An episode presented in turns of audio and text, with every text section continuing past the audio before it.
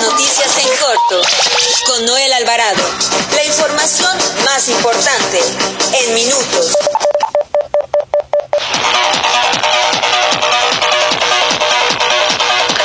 Muy buenas tardes. Lo saluda Noel Alvarado, editor de información del periódico La Prensa. Recuerde que transmitimos en vivo desde la cabina azul de los estudios Tepeyac por el 760 de AM ABC Radio Sonido Original de Organización Editorial Mexicana, la empresa periodística más grande e importante de América Latina. Bienvenidos a las noticias en corto de las 18 horas de este 11 de noviembre del 2020. Nacional. La organización México Unido contra la Delincuencia dio a conocer que los hechos de violencia ocurridos en Cancún, Quintana Roo, demuestra que se debe mejorar la capacidad, formación, actuación y vigilancia de las corporaciones policíacas. Advierte que la dispersión violenta de una marcha feminista por parte de la policía no es aislado. Le procede una ola de actos de represores y violentos en contra de manifestaciones de mujeres que buscan a otras mujeres en Guanajuato, eh, León, Ciudad Juárez, Culiacán, Ecatepec, Cuautitlán, Izcalli, de junio a la fecha.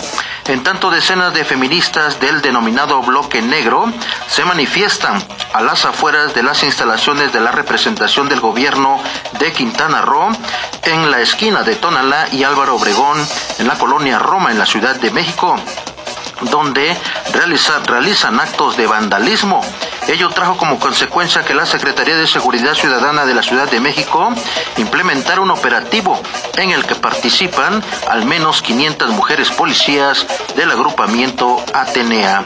En otro tema, la presidenta municipal de Jamapa, Veracruz, Flor Isel Ríos Delfín, apareció sin vida la mañana de este miércoles luego de que fue privada de su libertad por un comando armado en los momentos en que se disponía a llegar a su centro de trabajo en la presidencia municipal.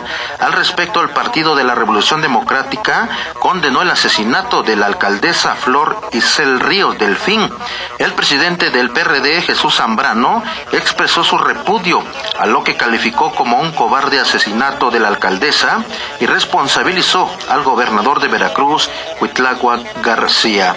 Y mire, ha salido a la luz pública que el senador con licencia Félix Salgado Macedonio fue acusado de haber cometido abuso sexual en al menos tres ocasiones contra una mujer que trabajó para él durante el 2016, año en el que él dirigía un periódico allá en Acapulco Guerrero.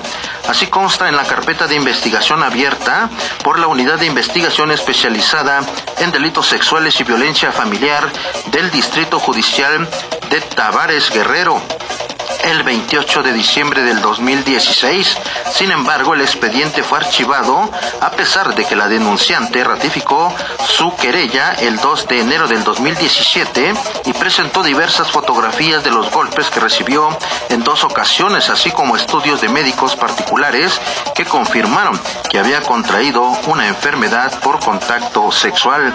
También le informo que el Consejo de la Judicatura Federal aprobó la implementación del Plan Integral de Combate al, nepotismo y fortalecimiento del Instituto de la Judicatura Federal como escuela judicial.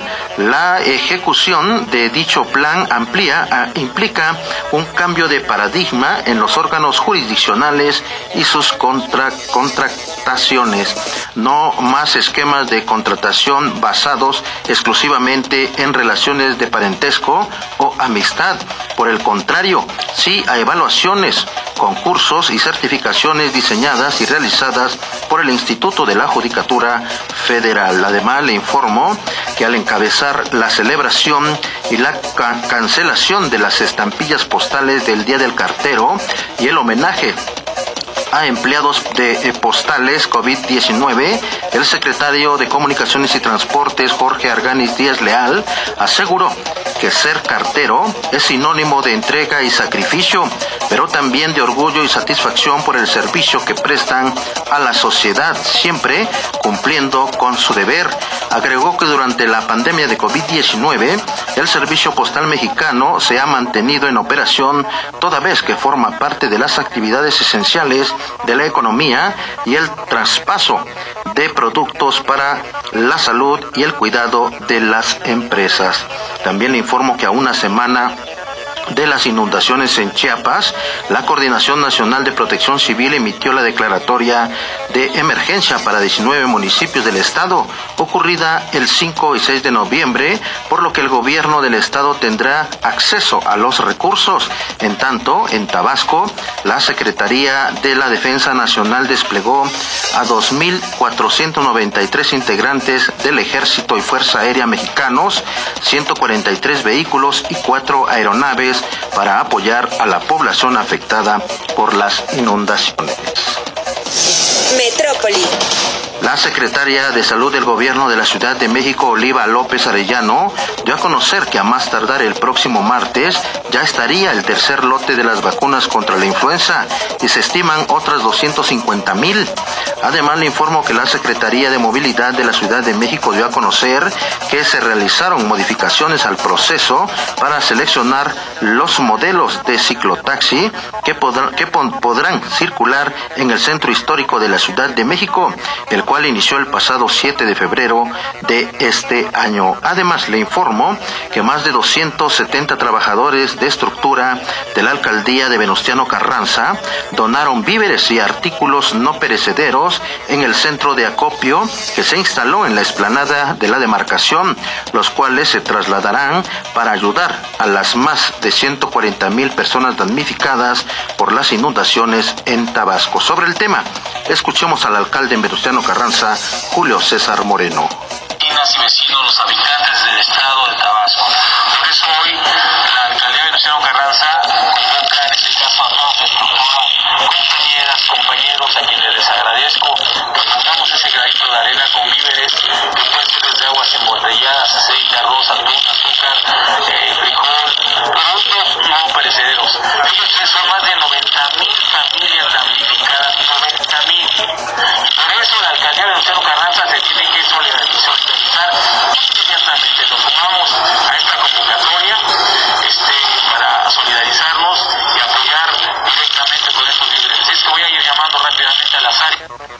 En otro tema, al reactivar de forma presencial el programa Caravanas por la Justicia Cotidiana en el municipio de Coyotepec, el gobernador del Estado de México, Alfredo del Mazo, enfatizó la importancia de acercar los diversos trámites gubernamentales a todas las regiones de la entidad y facilitar el acceso de los ciudadanos a los mismos a pesar de la contingencia sanitaria. Subrayó que para evitar riesgos de contagios por COVID-19, en estas caravanas se aplican los protocolos higiénicos, por lo que invitó a la población a tener confianza y acudir a realizar alguno de los 77 trámites que ahí se pueden hacer. Escuchemos al gobernador Alfredo del Mazo.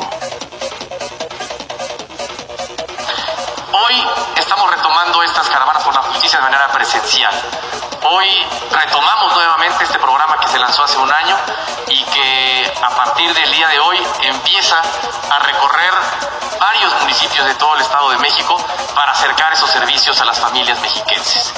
Lo estamos haciendo, como ustedes pueden ver, pues eh, siendo muy respetuosos y muy cuidadosos de las medidas sanitarias.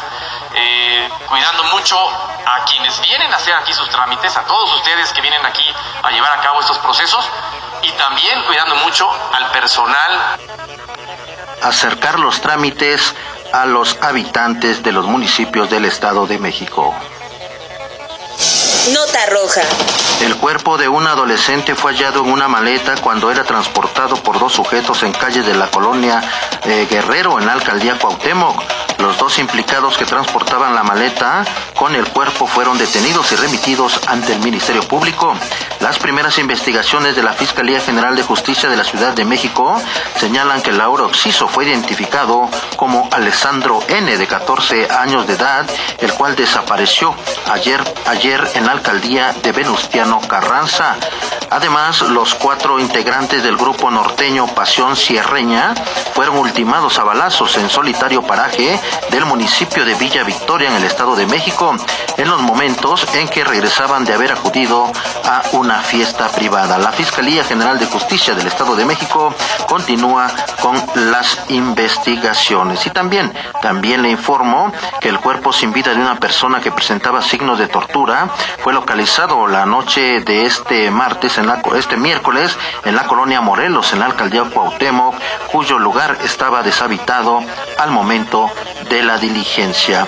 Esta, eh, este domicilio está en la calle de Estanquillo, entre Jesús Carranza y Peralvillo, donde elementos de la Secretaría de Seguridad Ciudadana, Ciudadana ubicaron el cuerpo, el cual tenía signos de tortura. Además, las fuerzas federales detuvieron la madrugada de este miércoles a Sunshine Rodríguez Peña, uno de los presuntos líderes del cártel del Mar eh, dedicado al tráfico de Totoaba y seis de sus presuntos cómplices. Con esto concluimos las noticias en corto.